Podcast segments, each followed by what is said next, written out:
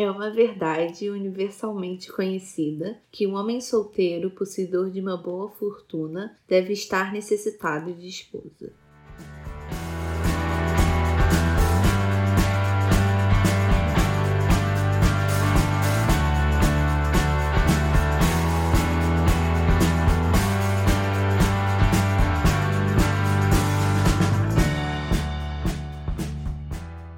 Oi, eu sou a Isa.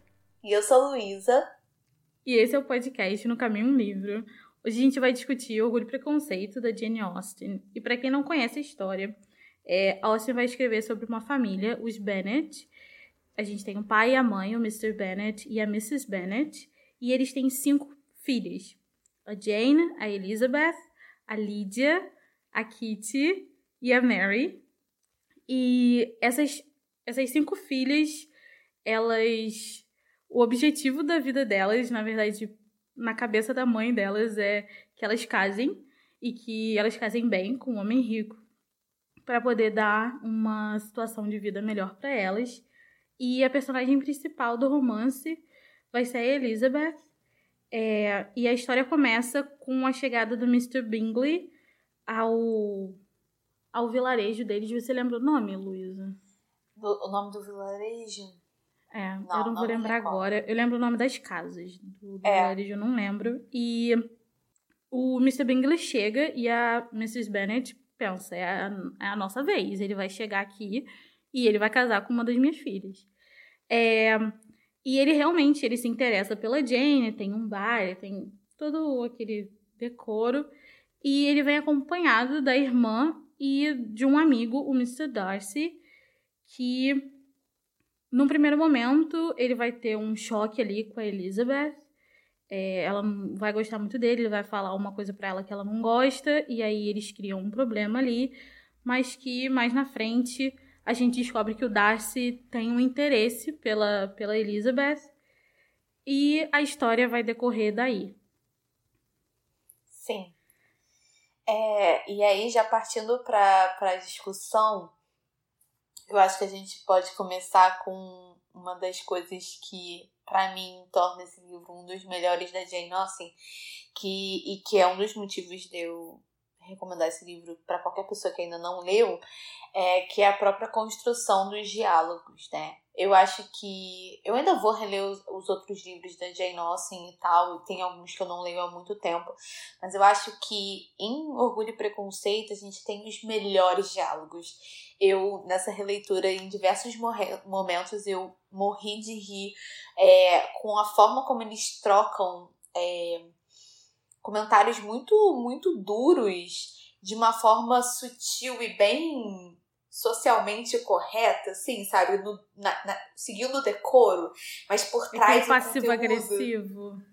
Ai, gente, é maravilhoso. É, eu acho que esse é um dos motivos até das pessoas gostarem e, e, terem a Lizzie como uma, uma personagem favorita das obras da Jane Austen. É, porque ela fala o que ela pensa e acho que eu, por exemplo, eu não sou aquela pessoa que falo tanto o que eu penso. E aí, pra, eu acho que é aquela um pouco do que eu poderia ser, assim, sabe? Não sei, não sei se é por isso até que gosto muito da Lizzie, mas eu acho que esse é um dos pontos fortes dela. É o fato dela falar o que ela pensa de uma forma super maravilhosa que eu fico, gente, essa menina é diva. Eu queria fazer isso, sabe? Mas eu sou aquela pessoa que só lembra do que podia ter falado três dias depois. Então, assim, não dá. É, não, eu concordo, concordo que. Acho que a maioria dos personagens, se não todos aqui, é, são muito francos com as opiniões deles. E principalmente as meninas, é, acho que o ambiente familiar delas proporcionou a elas a, também a oportunidade de falar o que pensam, porque o pai delas é muito assim também, né?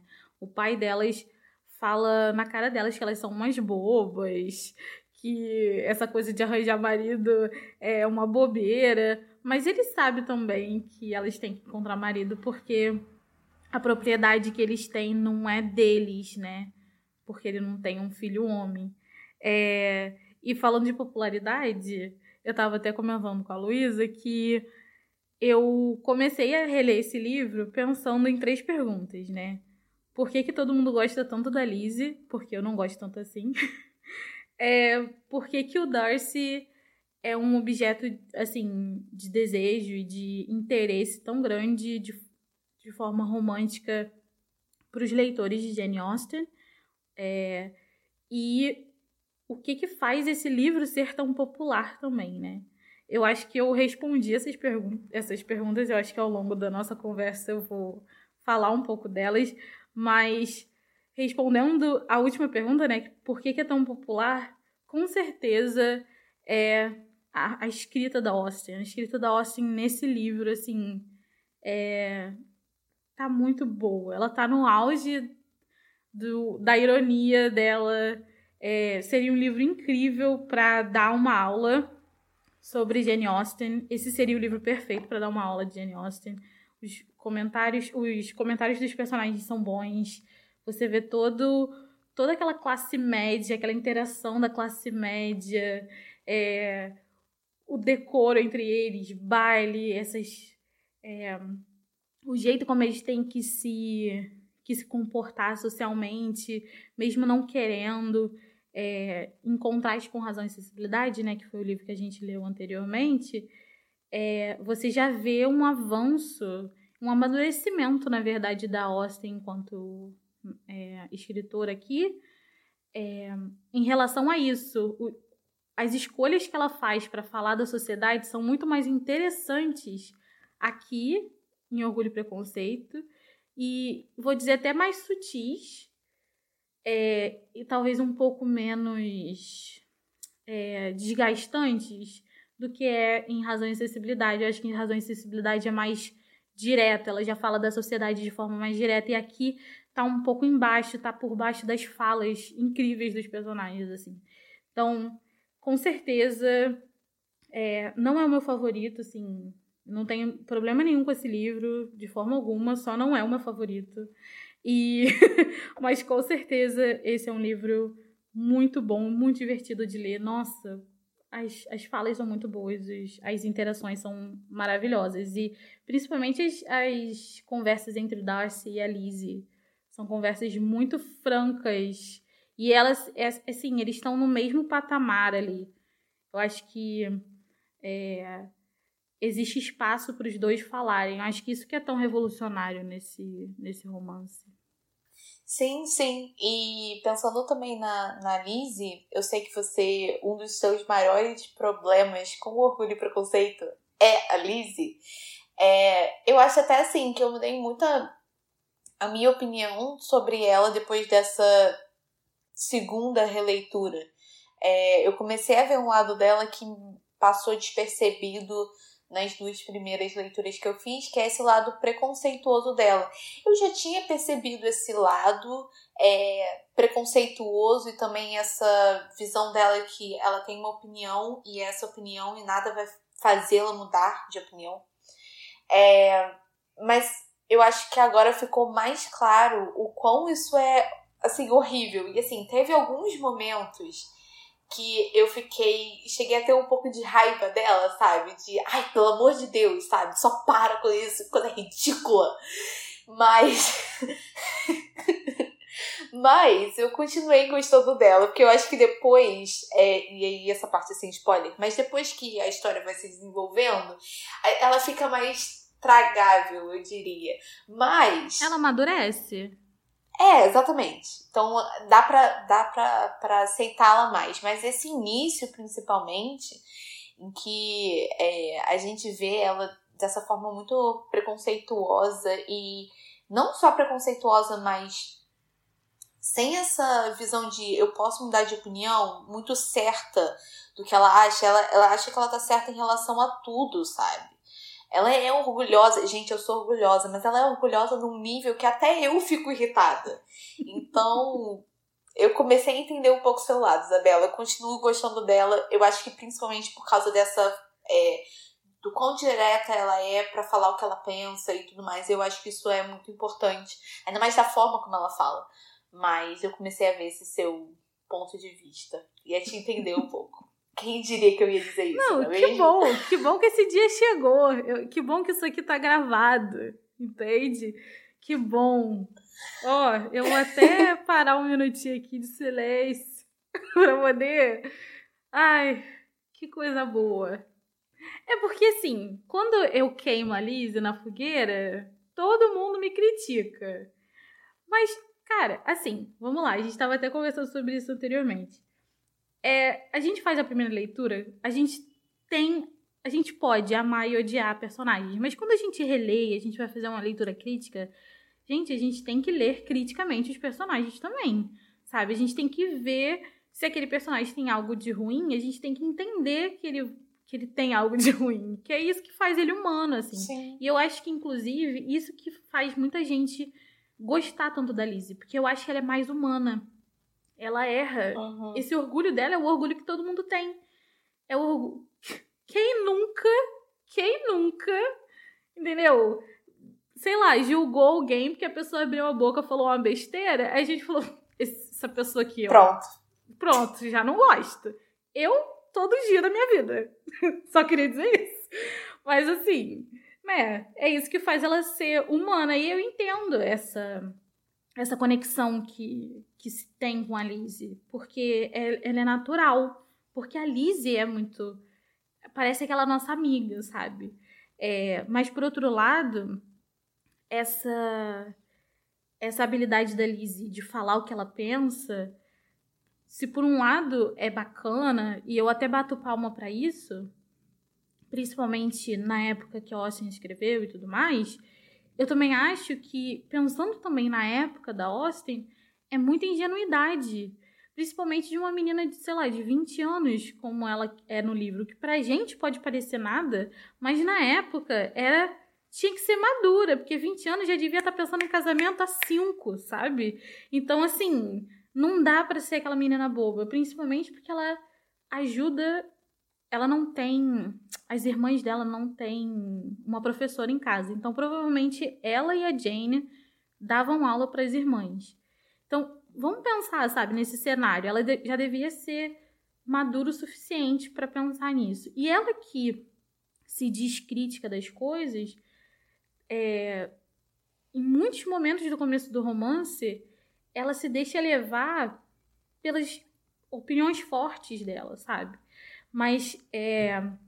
E aí eu acho que dessa forma ela acaba sendo ingênua, sabe? Porque no momento do romance, eu vou voltar a isso quando a gente for falar de spoiler, mas no momento do romance, uma situação acontece que poderia ajudar a família dela, e aí ela diz não para essa situação e caramba, isso podia ser a derrota da família dela, sabe? Sim.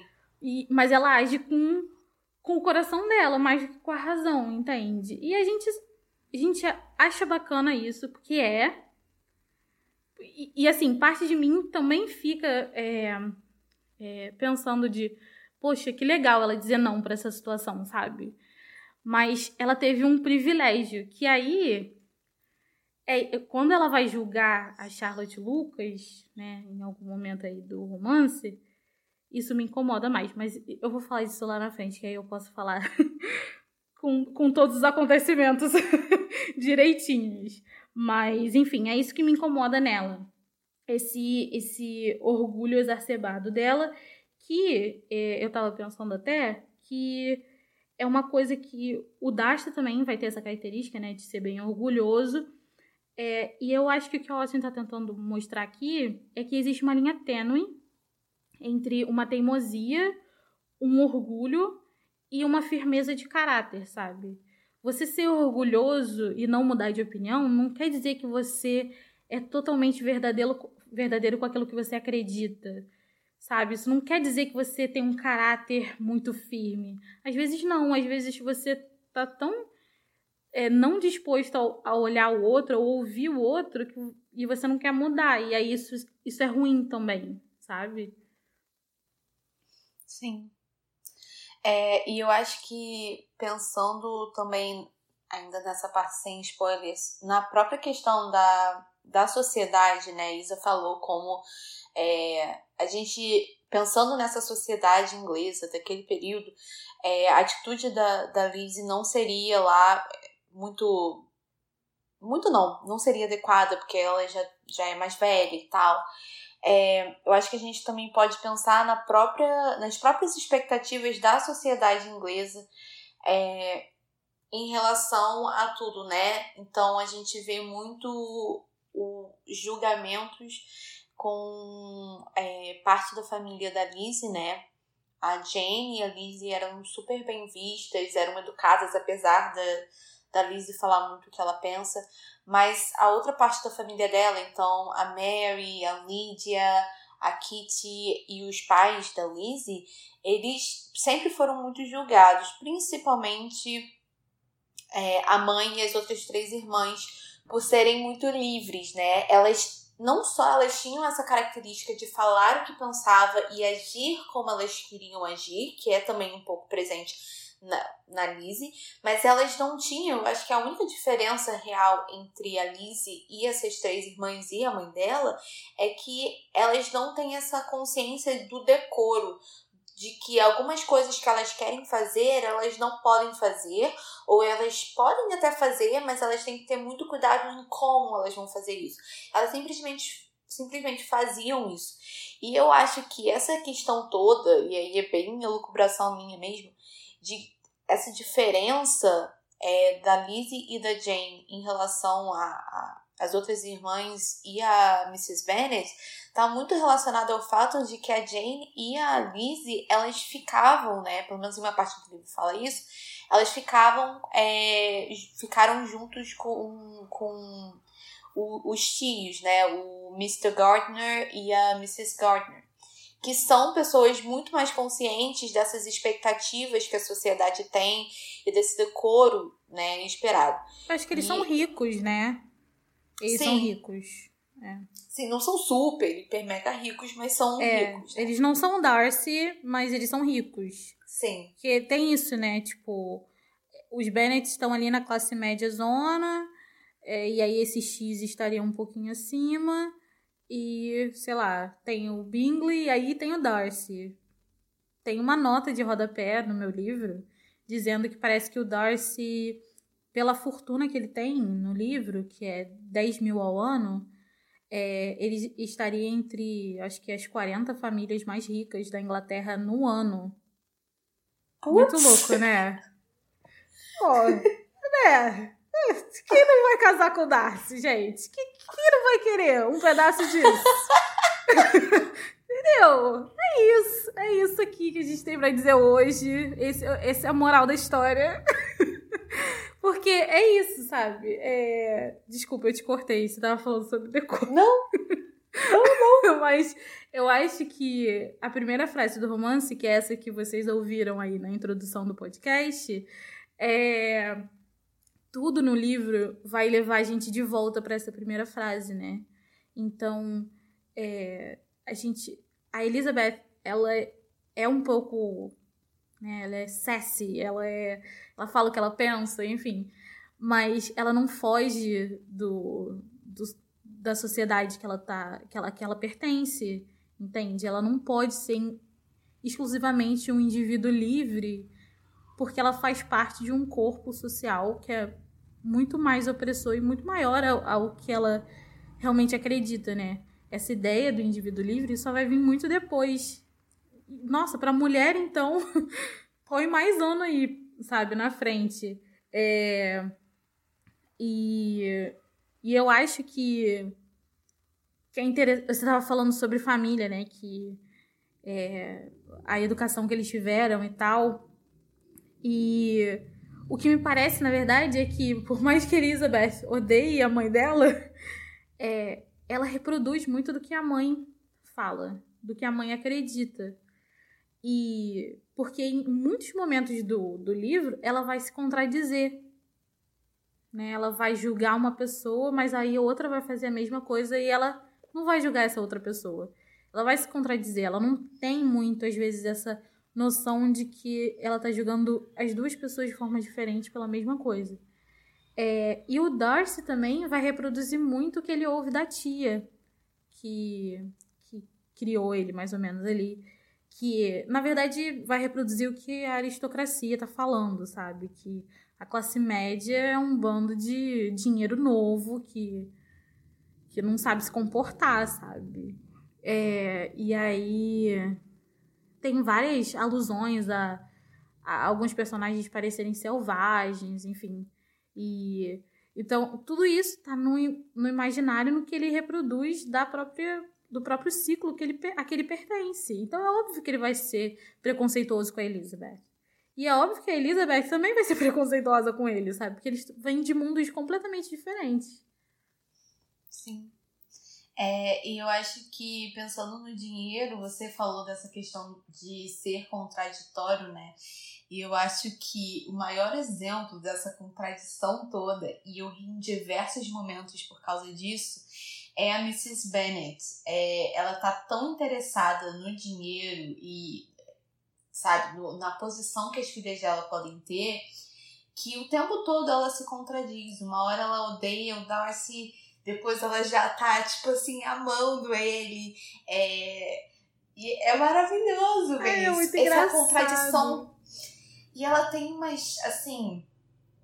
Você disse que, é, que, é, que tem muito, muitos pontos é, que, que conectam a Lizzie com a, a Mrs. Bennet, e realmente tem várias horas também que a Mrs. Bennet é super direta ao ponto e faz um comentário que você fala: Meu Deus! A única diferença, como eu disse antes, é que ela não tem esse, esse controle do que ela fala, né? Mas essa, essa importância do dinheiro, ela tá muito presente na sociedade como um todo.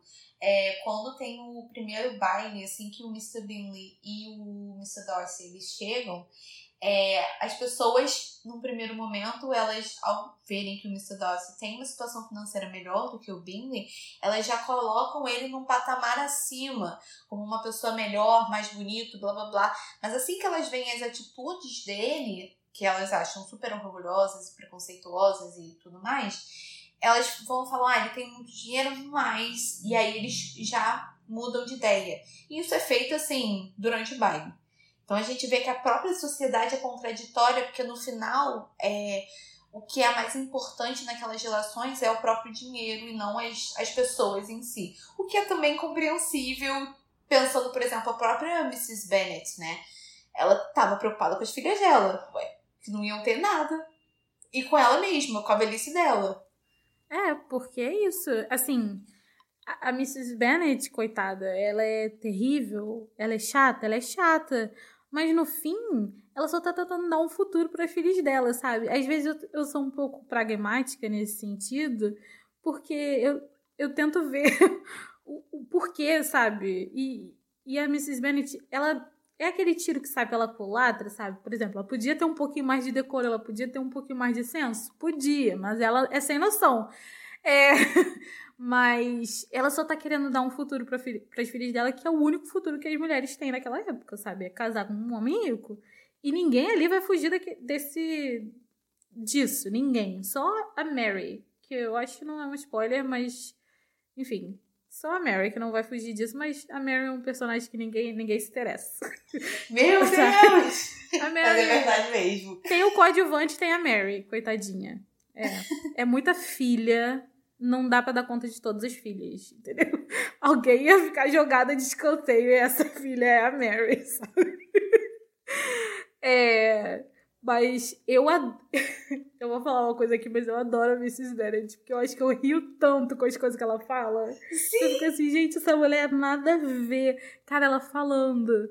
Eu sabia que a Jane. eu sabia que a Jane não nasceu bonita à toa. Caraca! É muito bom. é Não, muito e tem, bom. Tem, tem uma determinada hora já mais pro final do, do livro em que ela fala da- das outras filhas da, da Mrs. Lucas. E ela fala assim, ah, é... Ah, porque elas... Eu acho que eu não vou achar aqui. É, ela fala tipo assim, elas ah, elas muito bonitas." eu gosto delas, agora eu gosto delas, agora. Porque já não era mais um perigo pro que ela queria. É, elas, elas não são bonitas, não, mas eu gosto delas até por causa disso, sabe? Foi, foi algo, tipo, exatamente por elas não serem bonitas e por isso não terem uma chance no, no que ela tava querendo que acontecesse com uma das filhas dela, é que elas eram é, boas, ela gostava delas. É um negócio, assim, você fala. E o Mr. Bennett é a mesma coisa. Eu, eu rio muito, assim, toda vez que eu leio essa frase dele, eu falo, meu Deus, muito bom. É, quando a, a, a Mrs. Bennett tá, tá mostrando o conto, ela tá preocupada com o que vai acontecer com a casa quando o Mr. Bennett morrer e tal. E aí ele chega e fala: Mas quem te garante que você. Que eu, que, que eu vou ter a sorte de morrer antes de você ou algo do gênero, sabe? Cara, que você fala, meu filho! É muito bom, é muito bom. É maravilhoso. Eu já fico imaginando, então... assim, sabe, aquela casa infestada de, de mulheres, e aí ele lá sozinho, coitado tipo assim, ouvindo aquela mulher gritando o dia inteiro, cinco filhas. Não, imagina. E, e assim, gente, é muita farofada, sabe? Sabe aquela farofa? Sabe? Aquela família de classe média com cinco filhos é aquela farofa mesmo, sabe? É muito bom. A Austin, cara, a Austin é a melhor coisa. Porque eu não sei se eu comentei no, no podcast de Orgulho, Preconce... de Orgulho Preconceito, é esse aqui, Razões de Sensibilidade. É. Muitos sentimentos. Mas em Razão e Sensibilidade, uma amiga falou que ela tava pensando assim, tipo, poxa, esse começo de Razão e Sensibilidade Parece aqueles filmes da classe média do subúrbio que o Paulo Gustavo faz, sabe? Daqui a pouco vai ter Razão e Sensibilidade estrelando Paulo Gustavo. E esse também. Uma farofa do caramba, sabe? Vai no vizinho, aí chega um homem novo na. na... Todo mundo vai pra janela ver. Gente, aí ó, subúrbio, é isso aqui. É, mas aí pensando, fazendo essa conexão com razão e sensibilidade, é, eu acho, e eu acho que eu também gosto mais disso em, em Orgulho Preconceito, da forma como a Ossin, ela introduz os personagens em Orgulho e, Preco, Orgulho e Preconceito, né? Em Razão e Sensibilidade é muito mais direto esse contato com os personagens e com o caráter deles. Enquanto em, em Orgulho e Preconceito, a gente é, assim, já começa o livro maravilhoso, primeiro com aquela frase que vocês escutaram no início, é, do episódio, mas logo em seguida a gente vê todo um diálogo entre o Mr. Bennet e a Mrs. Bennet. E só depois que a gente é apresentado até o caráter deles, né, que aí no final, eu acho que o capítulo ou no início do seguinte a gente vê isso, é, e depois as, as filhas deles. E eu acho isso legal porque na, o, o que ela dá pra gente é, primeiro, a gente tira a nossa própria conclusão, vamos dizer assim, um diálogo que tem ali dos dois, e aí no final, depois que esse diálogo é terminado, ela meio que só confirma o que a gente já estava pensando dos dois, sabe? E eu acho, assim, fantástico. E isso vai acontecendo mais ou menos com todos os personagens ao longo do livro. Sim. Eu acho eu gosto dela dar um tempo pro leitor é, se familiarizar com o personagem. É muito, muito difícil essa palavra. Vamos falar de spoiler? Vamos, vamos falar de spoiler. Gente, vai ler Orgulho e Preconceito, vai, vai ler. Só faça isso. Só, só, só ler. E aí você volta aqui e vê a parte de spoiler. Tá? Então, por favor, quem não leu, beijo. É... não, peraí, você vai. Você pode ir lá pro final, que a gente provavelmente vai ter avisos e alguma outra coisa que pode ser legal para você. Então, não é beijos. Você escuta o final e depois você começa a ler Orgulho e Preconceito. É, eu expulso as pessoas, normal.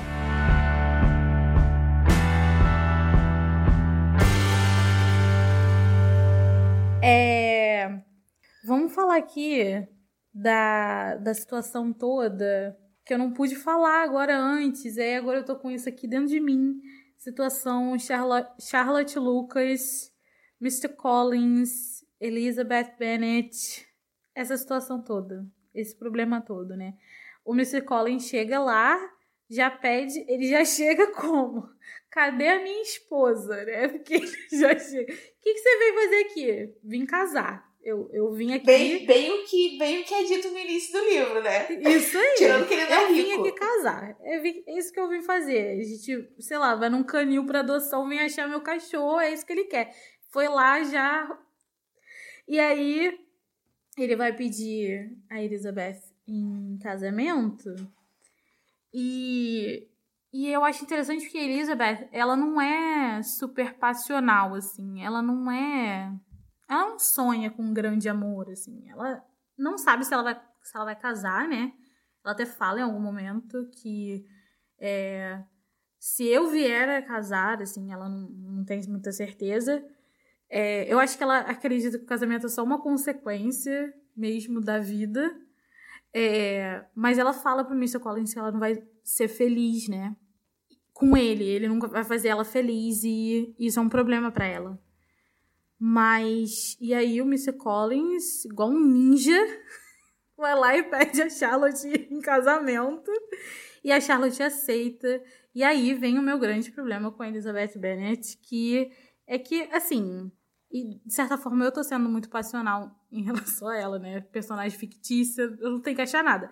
Mas eu acho que ela julga a Charlotte muito duramente. Eu acho que a Charlotte, ela sabe muito bem a posição dela. A Charlotte sabe que ela não tem ela não tem dinheiro, que ela tem que casar, que ela tá velha.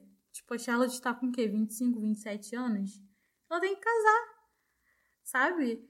E e aí a Elizabeth vai cair em cima dela, sabe? Vai falar que é uma situação humil- humilhante ela casar com Collins, que ela que, assim, tá sendo por interesse porque ela pensou isso, como se ela tivesse esquematizado isso, sabe? É, sendo que não é. E aí depois, quando o Wickham fala que. Quando tem uma situação lá que o Wickham tá se engraçando pra uma mulher lá por causa de dinheiro, ela fala: tá, claro, a mulher tem dinheiro, tem mesmo que lá e casar atrás dela. Vai lá atrás da mulher pra casar. E aí o narrador chama atenção que a Elizabeth julgou a Charlotte, mas não tá julgando o Wickham. Óbvio, porque a Charlotte é mulher e o Wickham é homem. É óbvio isso. Mas, cara, eu fico. Não sei o que, é. Eu não sei se é porque eu acho que a Elizabeth não tá sendo uma boa amiga e eu prezo muito por bons amigos. E aí isso entra, sabe? Tipo, fica comigo. Mas ugh, eu não consigo desassociar a Elizabeth disso. Eu acho que o que ela fala de, de ela não aceitar o fato da, da Charlotte se decidir casar com Collins, é, eu acho que isso tá muito ligado à própria questão de que ela acha que ela sempre tá certa e, e, e dela impor o que ela acha pros outros. E eu, eu, eu vou te falar um negócio aqui que a Isabela vai revirar os olhos. Eu vou defender a Lizzie e é isso que vai acontecer. Mas eu fico não tô, não, não tô discordando do que você disse, da, até do fato do, do Wickham é, ser homem e tal, e por isso ela meio que aceitar o que ele faz, mesmo sendo a mesma coisa que a Charlotte. Mas eu acho que aí tem também uma questão de que é, o Wickham, é, ela tinha acabado de conhecê-lo, ela ainda não tinha, tecnicamente, uma, uma visão total dele. Enquanto a Charlotte é alguém que ela já conhecia logo, ela tinha mais. Isabela, para de olhar pra mim com essa cara. Ela tinha mais expectativas, sabe? Eu falo muito isso, e Isabela, se você vai começar a me odiar a partir de agora, Não, porque vocês podem ter certeza que vai acabar o. Instagram, vai acabar o podcast depois desse episódio. É, mas é, é porque eu vejo muito isso, assim. Eu, hoje em dia, eu acredito que eu tenha melhorado nesse aspecto, mas quando eu era adolescente, quanto mais próxima a pessoa estava do meu círculo social, maior eram as minhas expectativas. Se ela fazia algo que eu não concordava, que eu achava que ela não deveria fazer, porque eu tinha uma imagem dela específica, isso me irritava muito. E eu sei que isso é super errado. E. e assim, eu acredito que eu tenha melhorado muito nesse aspecto. Mas eu acho que também é um pouco disso, sabe? É, ela tá, na verdade, aí colocando as expectativas que ela tem da Charlotte. Enquanto ela tem muitas expectativas com a Charlotte, porque ela conhece ela melhor, ela sabe, da, ela tem uma, uma, uma visão completa do caráter da Charlotte, o mesmo não acontece com o Wickham. Por isso que eu acho que é mais fácil de aceitar e desculpar a, os motivos do Wickham e não tanto os da Charlotte. Não, eu entendo o que você está dizendo, porém, deixa eu fazer minha, minha, minha, tra... minha réplica aqui. É, então, Porém, ela não conhece direito o Wickham, mas quando o Wickham fala o que aconteceu com Darcy, ela só acredita no lado do Sim. Wickham. Então esse argumento aí para mim morreu. Morreu esse argumento aqui para mim já. que ah, porque ela não conhece o Wickham, mas assim, eu acho que ela não sabe o lugar dela. E aí ela tá se metendo na vida dos outros. ah, o, o, assim, pensando no que é bom para ela, sabe? Porque olha que loucura, como ela é louca, entendeu? Mas é porque eu acho que ela é, realmente, eu acho que ela é ingênua em alguns momentos. Ela descobriu lá os podres do, da família, né, dos Darcy. O Wickham contou para ela. E aí, ela vai falar com a Jane, né? E aí a Jane fala, ah, eu vou, vou sondar lá o Bingley para saber se ele sabe de alguma coisa. E a Jane realmente fala com o Bingley e quando a, a Lizzie pergunta, a Jane fala assim: Ah, ele não sabe da história, ele sabe que o Darcy contou para ele e o Darcy falou que não era bem assim, piriri pororó. Aí a Elizabeth fala: Ah, mas aí é só o, o Bingley tá vendo só o lado do Darcy. Aí eu imediatamente, tá, mas você só tá vendo o lado do Wickham. Hã? que, que? Sabe? Tipo, é porque ela é sem noção não é o lugar dela falar do casamento da Charlotte, assim como não é o lugar dela falar da família do Darcy, entendeu? E aí, por isso que eu acho que ela é ingênua. Não, primeiro lugar que eu acho assim. eu acho que assim. Vai ser esse episódio todo aqui. Eu acho que o problema. Uma defendendo Elizabeth e a outra dizendo que ela é a pior personagem da face da Terra. Tá. Mas assim, eu acho que em primeiro lugar, a questão toda com, com o Wickham, na verdade é muito mais porque ela decidiu que o Darcy é uma pessoa horrível e era óbvio que ela precisava de um motivo para que ele realmente fosse horrível. Então, para mim, o que ela faz é simplesmente: eu odeio esse homem, eu odeio esse homem, ele é horrível, ele é horrível. Opa, um motivo para eu odiá-lo. Ah, com certeza é real, entendeu? É ridículo da mesma não, forma, sentido, mas, mas, né? E eu ia falar outra coisa, mas agora eu já esqueci. Ah, sobre a Charlotte, eu meio que, assim, não acho que ela tá super certa. Eu acho que ela foi ridícula de, de julgar a Charlotte, porque ela mesma deveria ter pensado na situação financeira da família dela, e ela não pensou. Ela foi egoísta, eu diria, isso eu tenho que concordar com a Mrs. Bennet. Ela realmente foi egoísta. É. Mas, assim, é, eu não vejo um problema tão grande dela, dela dar a opinião dela pra, pra, pra Charlotte, sabe? Elas eram amigas. Ninguém perguntou. Esse é o problema, Luísa. Ninguém perguntou pra ela. e é isso. Tá bom, Isabela. Tudo bem. Eu não vou dar mais opinião nenhuma da sua vida. Ninguém você vai falar sozinha e eu vou ficar. Uhum, uhum. Isso tá aqui vai durar pra sempre. Eu vou ficar quieta. Isso aqui vai durar para sempre. Não é a primeira vez que a gente tá tendo esse tipo de conversa, entendeu? E é isso. É isso que a gente pensa aqui, ok? Vamos mudar então, de okay. assunto pra parar com a é. discussão. Mas isso conecta com, com uma coisa que eu acho que é, inclusive, é, uma das dos temas aqui do livro é que a Austin tá dizendo que você tem que levar em consideração mais a experiência com o outro do que o instinto. Que esse é, essa sua primeira resposta ao outro, ou você ser intensa, é, inteiramente passional, que era uma coisa que ela já tinha trazido no Razão e Sensibilidade, né? É, não é o ideal, que você tem que ter experiência. E é a partir de experiência que você pode ter um pensamento crítico, ou você pode formar uma opinião sobre alguém, sabe? Quando você experimenta o outro. E eu acho que isso é o grande tema, assim, desse. um dos grandes temas desse livro, né? É, porque ela só amadurece quando ela entende tudo, quando ela é esclarecida Sim. de toda a situação. E eu acho muito legal que a Austin dá espaço pro Darcy se explicar. eu acho que é assim um dos pontos altos desse livro para mim é a carta do Darcy, sabe? É, eu acho que ele é muito esperto. Eu acho que ele tem um caráter muito constante. Isso eu eu, é, eu admiro muito nele. E e aí ele é muito esperto, porque ele vai lá na caminhada dela, ele sabe com, que dia que ela caminha, e aí ela, soz, ela tá sozinha, ele vai lá, entrega a carta dela e, e ele se explica. Ele não precisava dar satisfação nenhuma para ela, mas ele dá porque ele ama ela. Outra coisa que eu acho muito bacana é que a gente no começo do livro já sabe que ele gosta dela. E eu acho que isso é um dos motivos por eles a gente se atrair muito por ele, porque a gente não tá assim imaginando um romance que pode vir a acontecer. Não, a gente já sabe que ele gosta dela. Porque, sei lá, no capítulo 3, capítulo 6, agora não lembro, é, ele fala que ele acha bonito os olhos dela.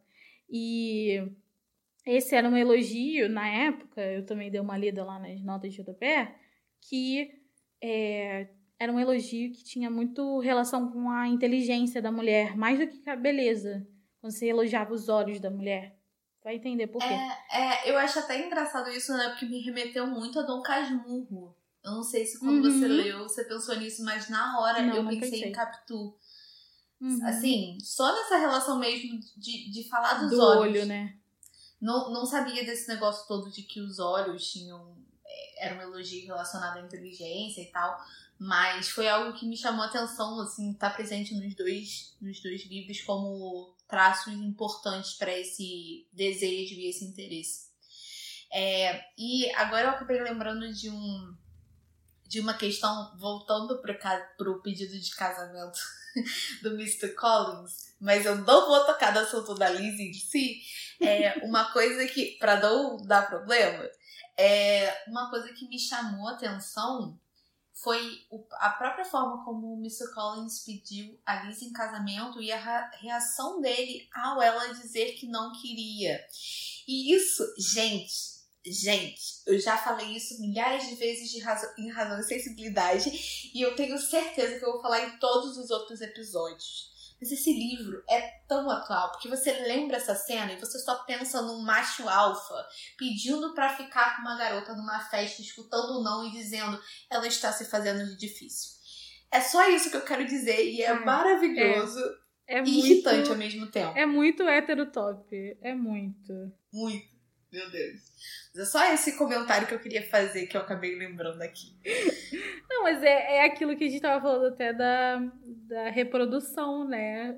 É o que o Collins acredita. Sim. E, e aí, na cabeça dele. Mas, ó, até quando a, a, ela recusa o pedido do Darcy, o Darcy fica tipo assim: Não, você tá me rejeitando? Ele fica sem acreditar. Sim, sim, mas eu acho, que, eu acho que o. Não, eu sei que não é a mesma Collins coisa. É... é... o Mr. Collins é escrotão, o Darcy não é. Mas é muito aquela coisa de tipo. Caraca, cara, mas eu ganho 10 mil ao ano. Você tá me recusando? Sabe? Eu, eu sou fiz esse pedido ótimo aqui. Fiz esse pedido incrível. Pedido horrível. O que, que era aquilo, gente? Não, é, é interessante também, porque Gente, a Lizzie, ela é muito rainha do baile, né? Ela é muito rainha do baile. Muito. Ela tem quatro pretendentes, entre aspas, aí nesse livro, sabe? Ela tem o Mr. Colin, o Darcy, é, o, o Wickham. E, em algum momento, ela acha que o, o, o coronel Fitz. Fitzwilliam, o Fitz, tá afim dela. Do nada ela manda um nossa, será que ele está se interessando por mim? Eu fico linda. Vamos, vamos aqui voltar para a Terra, que você não é a última bolacha. Ela ganha dois pedidos de casamento e depois um definitivo, três pedidos de casamento. Ela é muito rainha do baile, muito. É bizarro assim. E eu acho que é engraçado isso, né? Porque a gente vê que ela tem uma opinião é, é, bem contrária Quer dizer, ela, ela se põe de uma forma bem contrária à mãe, mas no final a vida dela ela gira em torno do quê? Interesses amorosos e, no final, casamento, né?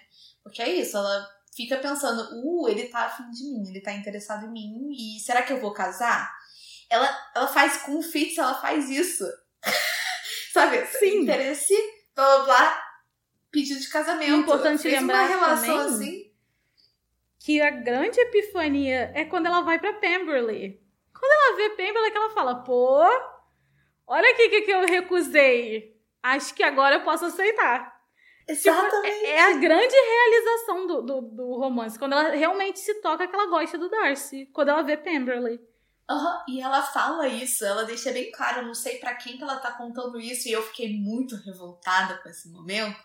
Eu não sei se é pra Jane que ela tá dizendo, que a Jane perguntou quando é que você começou a gostar dele.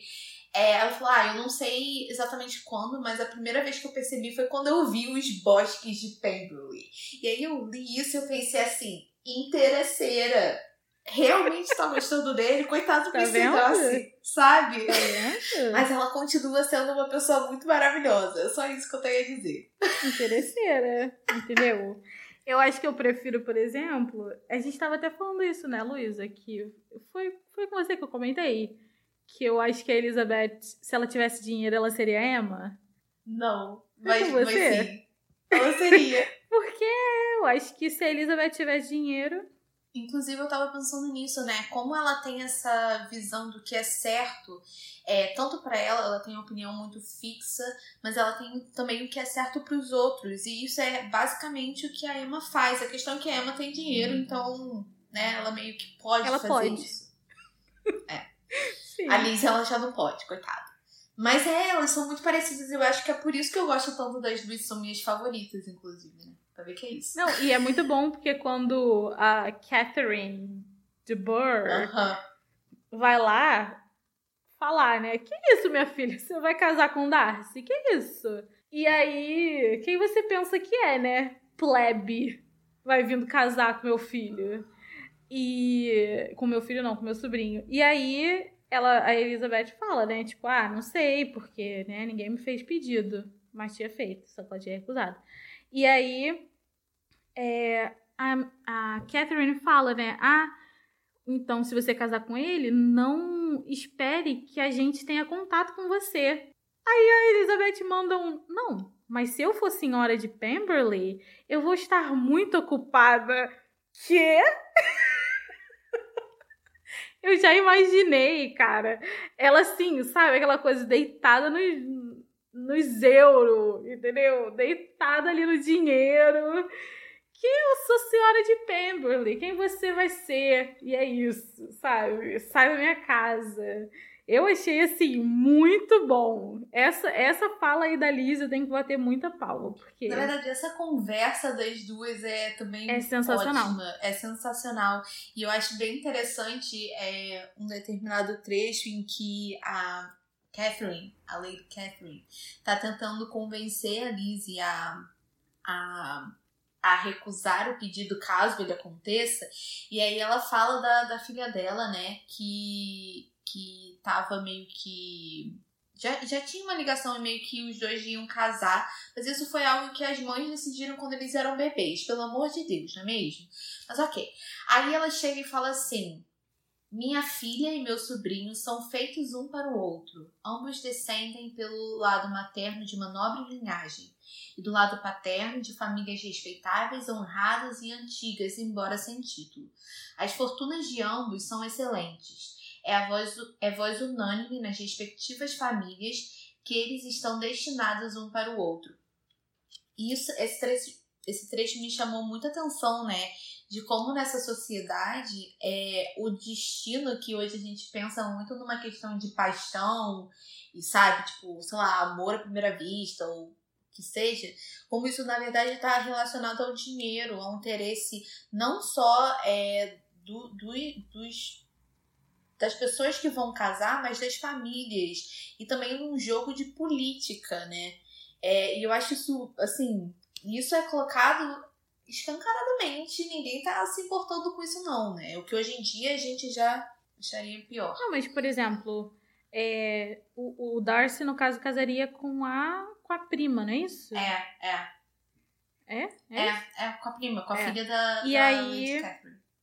E aí a Elizabeth aceitando o Mr. Collins também seria um primo que ela casaria, né? Porque todo mundo casava com um primo para manter tudo dentro da família, né? Sim, Era sim. o rolê da, da época mesmo. É, e outra coisa, acho que. Acho que é a última coisa que eu tenho para falar, não sei você. Mas eu queria falar dessa mudança, né? A gente falou da mudança da Elizabeth, que ela, que ela tem um amadurecimento, né? Porque ela julgava mal o Darcy, ela julgou, julgou, julgou, o Darcy se explicou. E ali ela se entendeu, e aí ela viu Pemberley, viu que estava apaixonada e pronto. A grande revelação da vida dela, viu Pemberley. Mas o Darcy ele também vai mudar, né? Porque quando o Darcy pede ela em casamento, é... ela fala tudo que ela pensa para ele, né? Fala que ele se ele se comporta mal e, enfim, que não é assim que um cavaleiro tem que se comportar e tal. E aí ele muda. É... E aí eu também, eu, eu tenho na minha cabeça, tá? Eu não sei, não sei você, mas uma das minhas leituras para essa mudança do Darcy, na verdade, é porque no começo o Darcy, aos, aos olhos da, da Elizabeth, ele era de um jeito, e aos olhos de todo mundo que estava ali. Ninguém conhece o Darcy. E a partir do momento que a gente passa a conhecer o Darcy, quando a gente vê, quando a Elizabeth vai ver o Darcy de novo, a gente já sabe da história, ela também. E aí eles ficam um bom tempo sem se ver. E aí quando ela vai para Pemberley, ela meio que tá ali, né? Uau, epifania, me apaixonei. Ele aparece e aí a gente passa a ver o Darcy naquele ambiente de Pemberley, só que a Elizabeth já tá encantada. E aí, uma das leituras que eu faço, na verdade, é que eu não sei até onde o Darcy realmente mudou ou o, o quanto ele era tão escrotão no começo. Mas, na verdade, eu acho que é tudo. A gente só tá vendo através de, dos olhos da Elizabeth. E aí a gente vê o que ela tá acreditando, sabe? E aí, quando a gente vai ver o Darcy depois, ele tá tão mudado, é tão tipo, meu Deus, ele é outra pessoa, mas na verdade, ela também já, já vê ele com, os outros, com outros olhos, sabe? Sim. E aí eu não sei até onde é uma grande mudança. É, o, o, o livro ele é narrado em terceira pessoa, né? E... Livre, mas é. Sim, é. Então, exatamente, é livre. Então a gente vê essa mistura de. em momentos que a, a opinião da, da Lizzie Bennet acaba se misturando à do narrador. Então, de certa forma, eu, eu concordo com você, mas ao mesmo tempo, eu acho que. Eu não acredito que ele seja exatamente é, do jeito. ou fosse exatamente do, do jeito como pensaram que ele fosse lá no início. É, mas eu acho que a visão dela e do, das pessoas em torno não está completamente deturpada. O, o que eu vejo mais é uma própria questão do, do um pouco que a gente vê na Georgiana. É, ela é, na verdade, muito tímida e por isso ela pode passar de arrogante. Eu acho que mais ou menos a mesma coisa acontece com, com o Mr. Darcy. Só que por ele ser homem, ele não tem nem mesmo esse essa autocrítica de estou a minha timidez está fazendo com que eu pareça arrogante. Então eu acho que muito mais esse quando ele tem esse contato com a opinião da Lizzie lá quando ele pede ela em casamento pela primeira vez, é muito mais ele é, se tornar consciente de como as atitudes dele é, passavam para os outros e por isso houve uma mudança, né? Então não acho que foi tipo ele não mudou nada. Não. Né? Não, eu concordo. Eu não tô dizendo que assim, não houve mudança, mas só houve um ponto de vista da, da Elizabeth. Não foi isso. É que, tipo assim, eu acho que talvez não tenha sido essa grande Aham, mudança. sim. porque, assim, ela, depois que ela vê Pemberley, cara, ela não consegue falar do Darcy sem usar, no mínimo, quatro adjetivos. É tipo assim, ela tá muito encantada com ele, sabe? E aí eu acho que isso também ajuda a gente, enquanto leitora, a ficar muito encantado Sim. com ele. Tipo, pensar, Sim, sim. meu Deus, ele mudou por ela, sabe?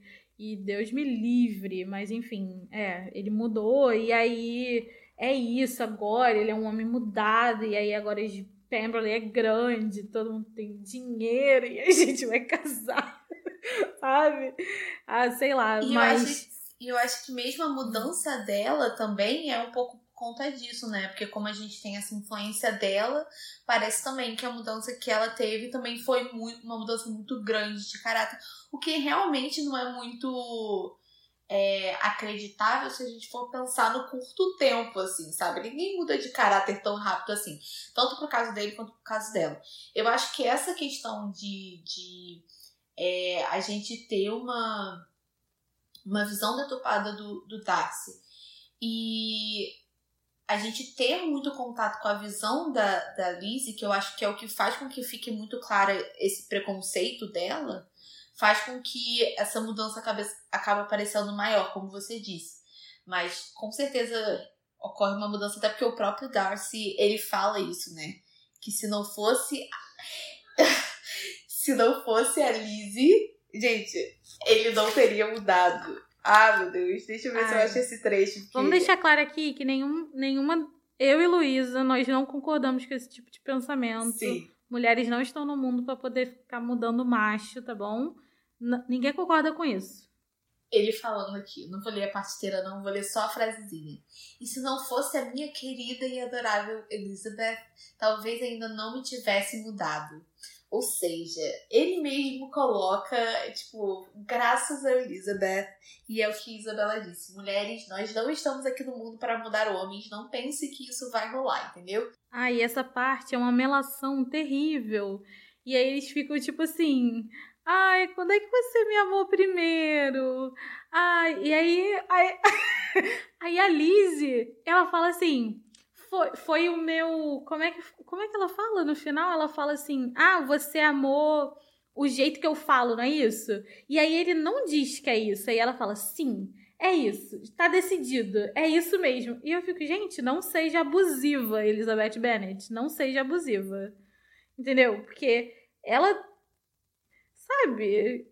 Ai, quando é que você me amou? Ai, eu te amei assim. Ai, você me ama quanto? Não. Não, para mim é demais. Para mim é demais. É, eu, eu não tô achando aqui o 3, mas, mas sim. E é, eu acho. Outra coisa que eu queria falar, que eu acabei lembrando que eu tava pegando o livro, é no Mr. Bennett, né? Eu acho que é importante a gente pontuar um pouquinho ele. É, até porque a gente passa algumas raivas com ele, principalmente no final. E é, eu tenho uma opinião de que ele acaba tendo como preferido o Wickham, porque no fundo, não sei o que você acha, mas no fundo ele se vê um pouco no próprio Wickham. No fato de que, não sei, eu penso muito na, na Lydia como a mais próxima de todas as irmãs, a mais próxima da, da Mrs. Bennet. E fica claro que o casamento dos dois é um casamento horrível. É, isso a gente já falou, casamentos Jane Austen, eles nunca são maravilhosos. E quando eles são, eles não são colocados muito no livro. É, ou o cara já morreu, ou o livro acaba. E é, ele fala, né? Ah, porque eu me apaixonei por ela. Ele falou, ou a fala, sei lá. Mas é, eu me apaixonei por ela, pelo, pela é, vivacidade, pela jovialidade, blá blá dela. Mas depois que a gente casou, eu comecei a perceber que, que na verdade ela era tola, idiota, whatever. É, e eu acho que, obviamente, que não é a mesma história com o Wickham. O Wickham, Wickham casou, eu não queria nem ter casado com a Lydia, né? Mas foi completamente por interesse é, financeiro. Mas eu acho que, no fundo, o, o Mr. Bennett ele pensa, coitado, ele vai ter o mesmo fim que eu, vai ficar com uma mulher tola e tal. E eu acho que por isso que ele acaba botando o Wickham como parecido, porque dos três genros, o Wickham ele era o mais é, mais próximo do, do, do Mr. Bennett. Eu acho que é por isso, não acho justificado porque é isso, cara. Pô, o cara fez você ficar super estressado e você falou que não queria ver mais a sua filha e agora tá dizendo que o cara é seu favorito. Pô, pelo amor de Deus, né? É, eu não, eu não sei também. Eu não, não fiz essa leitura. Não sei também o quanto não é ler muito dentro do personagem, mas aí que a gente já discutiu sobre Elizabeth Bennet quem, quem sou eu para falar, né? Mas é, eu, é interessante que você falou. Eu acho que ele gosta mais do Wiccan porque é quem dá mais trela para ele. Eu acho. Porque o Darcy, pff, nunca, né? E aí, e o, o Mr. Bingley, ele é bonzinho, mas eu acho que ele também não dá muito muita trela pro, pro Mr. Bennet. E aí eu acho que o Wickham, ele além de estar tá no ali mais perto do Mr. Bennet, ou até inferior ao Mr. Bennet, porque, né, acho que ele vai estar tá mais pro pobre do que pro classe média, talvez até a coisa do Mr. Bennet se sentir superior pode ser também um fator para ser o preferido, né? Mas assim, ele é só um coadjuvante, né? Acho que não sei até até onde foi algo que a, a Austin pode ter posto para realmente ter um significado tipo maior, sim, sabe? Sim. sim. É, e para fechar, que esse episódio já está longo, muito longo, inclusive, é, eu queria falar também, porque eu, assim, eu acho que em Abadia de Northanger isso não acontece. Não me recordo disso em Persuasão. Emma, acho que também não. Mansfield Park, Deus do céu, coitada de mim quando for ler esse livro. Mas é, uma coisa que eu acho que está presente tanto em Orgulho e Preconceito quanto em Razão e Sensibilidade, que eu acho importante também, é própria, essa própria questão do, do homem é, buscando um interesse, se aproveitar de uma menina. É, não diria fútil, mas que não tem tanta noção de, da vida, né? Então, isso tá lá em, em razão e sensibilidade, acho que acaba sendo mais desenvolvido, talvez, não sei. Acho que o, o, o, o que acontece é bem pior, né? Mas isso também tá aqui. Eu não sei, você lembra se tá em algum outro livro da, da Jane Austen? Eu não então, eu acho que tá em todos, mas agora eu tô pensando se tem persuasão. E eu não tô conseguindo lembrar se tem persuasão, mas em Mansfield tem. Em Abadia é, em Badia, Abadia, Abadia tem. tem, não tem? Eu não lembro de ter. Eu acho que tem sim. Tem, tem sim. Mas eu tenho uma memória péssima, então, então ok. É, eu não vou lembrar os nomes, mas eu acho que tem. É... E em Persuasão, eu, eu esqueci. Emma tem, com certeza. Emma tem, é. é uma coisa que É. Em Persuasão eu não tô lembrando agora, mas esse tropo do, do homem que engana mulheres, né? Ele é muito comum na Austin. E eu acho que é que na verdade o que ela tá brincando aí é com eu não sei porque para mim é... ela vai ela vai de encontro muito àquela noção da donzela em defesa, então ela não vai fazer as heroínas dela serem isso, sabe? Ela vai completamente contra essa corrente do até do próprio gótico, né, dessa dessa donzela em perigo, que aí vai ter um cara ali que vai salvar ela. Ela vai contra isso e é quase como se ela tivesse ali flertando com o realismo, e eu sei que tá longe disso, mas de assim, na verdade o cara não vai salvar a donzela em perigo. Na verdade, o perigo da donzela vai estar tá no material, vai estar tá no dinheiro. É, é o lugar dela na sociedade que vai ser esse perigo, entre aspas. E aí o cara, de certa forma, vai salvar ela, mas aí ela, ela põe um amor ali, né? Ela não é, não é uma coisa do nada. É, mas também tinha essa coisa muito comum, né, do, do homem enganando as mulheres, porque as mulheres é, se deixavam levar muito fácil pelos romances, elas acreditavam em tudo que elas liam e elas eram inocentes e, né, é, ingênuas, e aí esse homem que engana. É, e aí ele, esses homens estão tentando enganar as heroínas e eles não conseguem. Mas eles acabam enganando outra. E aí eu acho que é aí que essa heroína vai aparecer. De, ela vai contra isso também. Não, a minha heroína não vai ser enganada. Porque ela vai conseguir ler o caráter desse homem de alguma forma. Mesmo que alguém conte para ela, mas mesmo antes disso, até vai ter alguma coisa ali que não vai ser certo para essa heroína. E eu acho que aí é aí que tá o grande. É, é, a grande avangar da Austin, sabe? Aí que tá o ponto principal das personagens serem fortes. Eu acho que não tá na coisa da Elizabeth Bennet falar o que ela pensa. Porque eu acho que o fato dela falar o que ela pensa é mais ingenuidade do que do que feminismo, sabe? Uhum. Eu acho que esse esse esse embrião de feminismo que a gente vê Austin tá aí. Dela não da heroína não ser enganada facilmente, da heroína mesmo que duramente ela criar um senso crítico, sabe? Eu acho que que esse é o grande fator da Austin que chama mais minha atenção. Interessante, eu não tinha pensado nisso, mas muito interessante. Vou ficar pensando nisso nos próximos Faz vídeos também. Gostei. É, é uma coisa pra gente pensar, até porque Mansfield, Mansfield. vou deixar um spoiler aqui, Mansfield é bafão, tá? Esse livro, Luiz odeia. Porque, na verdade, nós duas. Nem, ninguém que é gosta que você da fala Price. bafão, as pessoas vão pensar o quê? Vamos começar por Mansfield porque é o melhor livro. Não, gente, pelo amor de Deus. Não.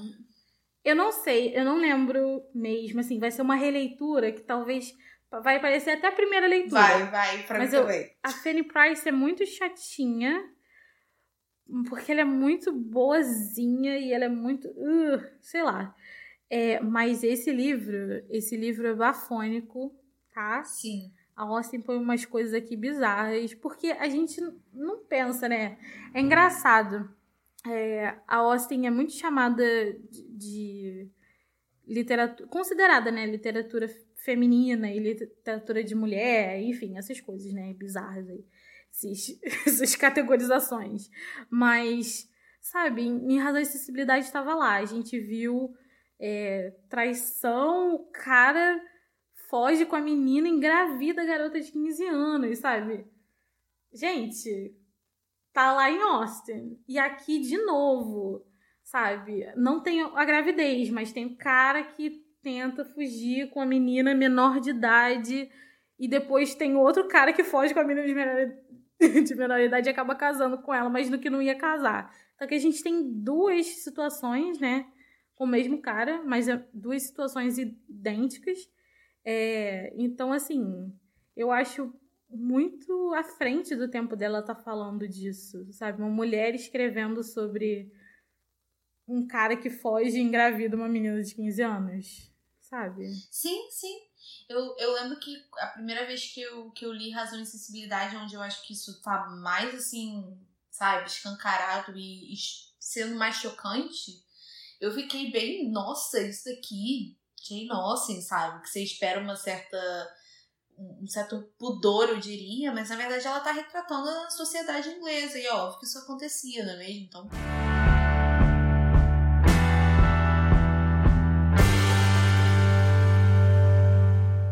Mas bom, é isso. A gente sobreviveu a esse episódio, a gente não se matou, graças ao fato da gente estar de quarentena, então a gente não pôde se matar, porque se a gente tivesse presencialmente, Deus do céu.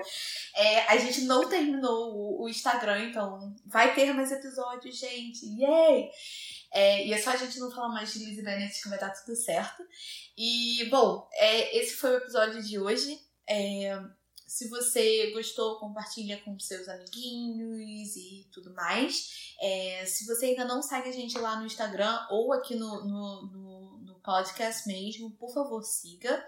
É, e vai ter um post lá no Instagram falando sobre o podcast. Então vai lá e diz pra gente qual é a sua irmã Bennett favorita. Qual é a sua irmã Bennett favorita, por sinal, Isabela? Você não tem. Eu não tenho, eu não tenho resposta para essa pergunta. Se eu tivesse que escolher, assim, tivesse uma arma na minha cabeça, eu escolheria Jane. Sério? Que eu... Ai, a Isabela, tá, a gente já acabou essa discussão. Pra mim é Lizzie, como ficou bem claro ao longo do episódio. Mas bom, então você pode curtir lá, comentar, dizendo qual é a sua irmã favorita. E, bom, é, esse é um projeto, então, o Lendo Jane Austen é um projeto de Isa. A gente está lendo juntas todos os, os romances, todos os textos, na verdade, produzidos pela Jane Austen. E no mês que vem vai ser o Tão Morrendo, que Isabela chamou de bafão, mas não é. Eu, sério, eu acho que se, eu, se no próximo episódio eu mudar de ideia completamente, Gente, vai ser um milagre. Mas bom, vai ser, então a gente vai discutir Mansfield Park e eu não tô acreditando que eu vou ter que ler esse livro no mês do meu aniversário, momento de ser dramático. Se você gostou do episódio, não esquece do like, não esquece de dar follow na gente, é, não esquece de compartilhar, dizer suas opiniões sobre o livro. Muito obrigada por ter ouvido até o final. E é isso. Tchau, tchau. Tchau, tchau.